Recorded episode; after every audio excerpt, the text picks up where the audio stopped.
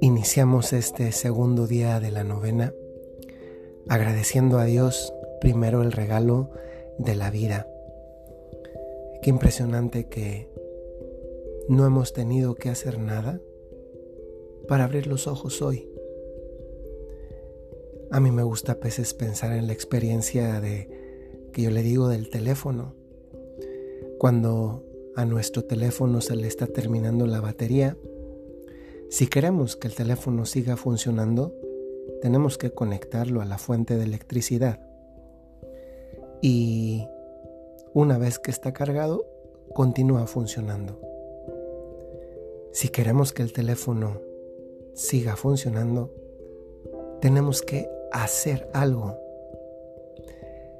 Y yo digo que es la experiencia del teléfono, pero como una fuente de reflexión.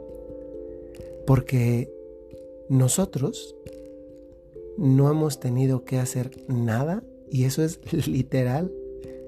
Lo que hemos tenido ha sido que descansar, dormir. Pero no tuvimos que conectarnos a nada. No tuvimos que hacer nada para despertar hoy. El que se ha ocupado, por así decir, de conectarnos como nosotros hacemos con el teléfono, y es más, el que ha ocupado de darnos, recargarnos durante el día y también durante la noche, es Dios nuestro Señor. En esta novena en la que estamos concentrándonos en el mundo de las emociones, por una razón muy sencilla, si nuestro mundo emocional, que hoy juega un papel tan importante en la integridad de la salud del ser humano, en la salud integral que podríamos llamar del ser humano, si no estamos bien ahí, difícilmente vamos a poder estar bien en nuestras relaciones. Y eso incluye nuestras relaciones con Dios. Hoy, el pasaje que nos inspira, que nos ilumina, es del profeta Isaías. Y es un texto que habla de abandono, que habla de olvido, Tal vez no con la misma intensidad, pero seguramente hemos experimentado también eh, olvido o, abandono.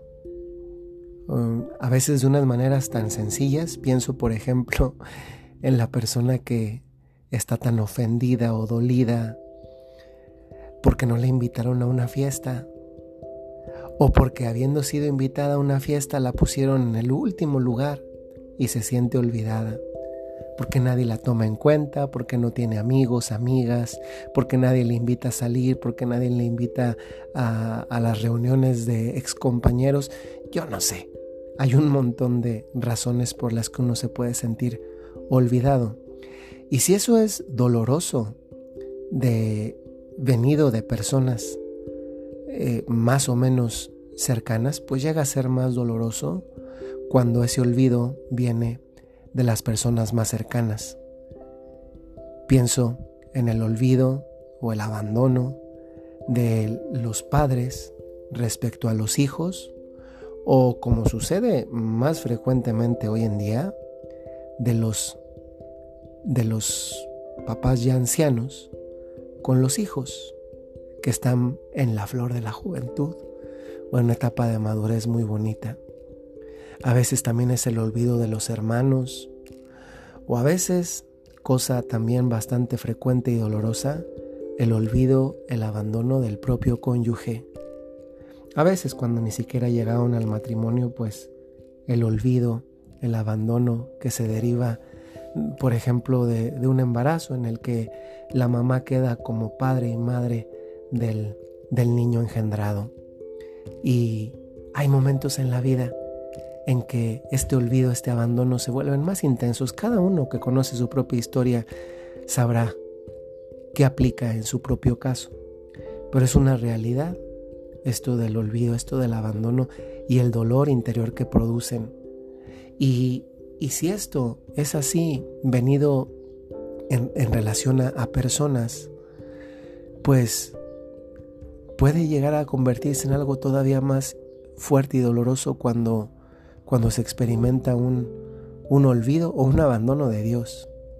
Padre, explíquenos eso porque no, yo no había escuchado que Dios abandonara. No, efectivamente, efectivamente Dios no abandona. Dios nunca abandona. Pero aquí para explicar esto voy a poner un ejemplo muy sencillo. Una buena mamá, un buen papá, si lo son, no lo son porque le eviten a sus hijos todos los problemas. Y aquí nos escuchan muchos jóvenes y eso también les debe, ayudar para cuando sean papás, si Dios les llama a esa vocación. Y para quienes lo son también para ubicarnos en, en, en la propia existencia de una forma más adecuada. Un buen papá o una buena mamá no es el que le arregla todos los problemas a sus hijos. De hecho, muchas veces se perjudica más a los hijos haciendo, haciendo eso, arreglándole las cosas. Un buen papá, una buena mamá son los que dejan que los hijos enfrenten, como parte de su proceso de maduración, eh, los propios problemas.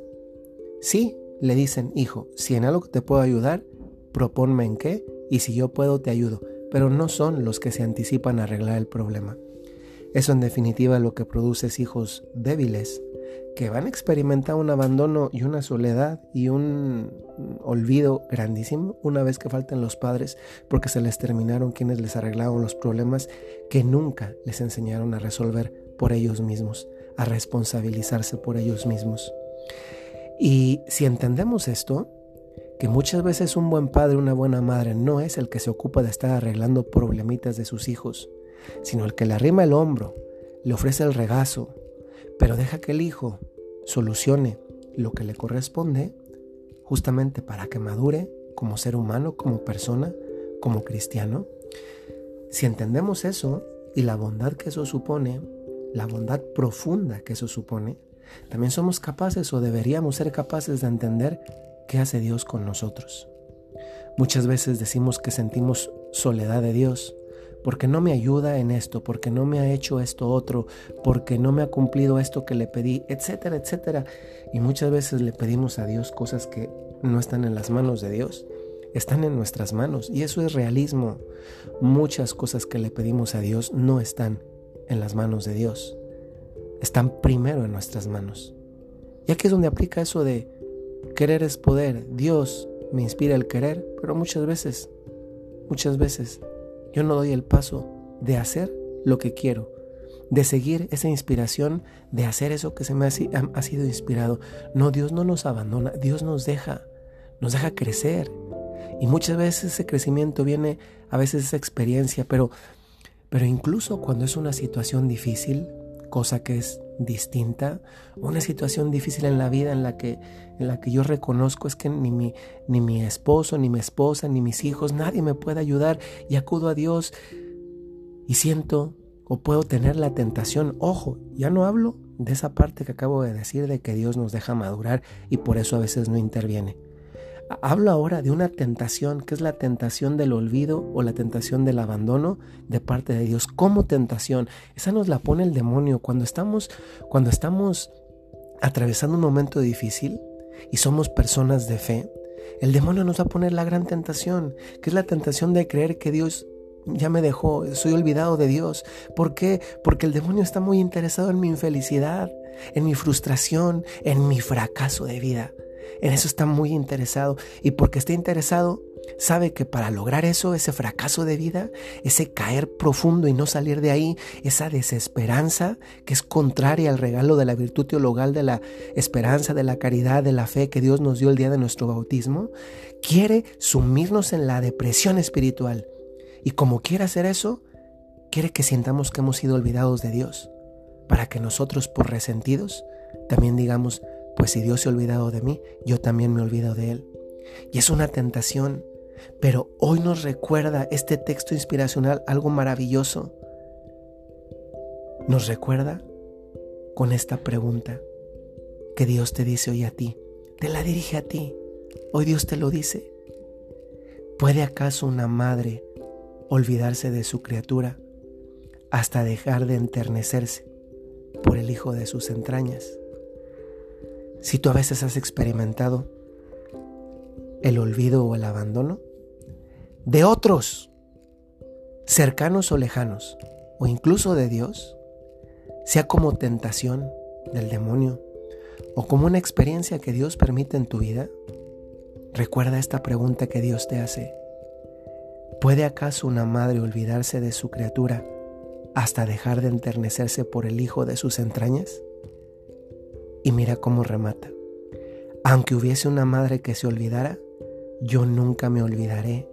Esto es maravilloso, saber que yo tengo un lugar en el corazón de Dios, que yo tengo un lugar en la mente de Dios y que ese lugar nadie me lo va a quitar, que ese lugar es mío, que ese lugar Dios me lo dio a mí, que, que ocupo un lugar en el corazón, en el pensamiento de Dios. Una vez leí una frase que decía, ¿quieres saber si amas a una persona? Pregúntate cuánto rezas por ella. Hoy la pregunta podría ser, ¿quieres saber si eres amado por Dios? Si Dios te tiene presente, si Dios está a tu lado, pregúntate, pregúntale también, ¿en qué lugar de Él estás tú? Y cuando uno ve el Sagrado Corazón, con esas manos señalando el corazón, te recuerda dónde estás. Si estás experimentando, experimentando abandono, olvido, Velo como una oportunidad de crecimiento, sabiendo que aunque todo mundo nos olvidara, hay alguien que jamás nos va a olvidar. Y ese es Dios. Y esto no es una motivación. Esto es la verdad. Soy el Padre Jorge Enrique Mujica. Gracias por este segundo día de la novena. Que el Señor nos siga acompañando y seguimos avanzando juntos. Que tengan buen día.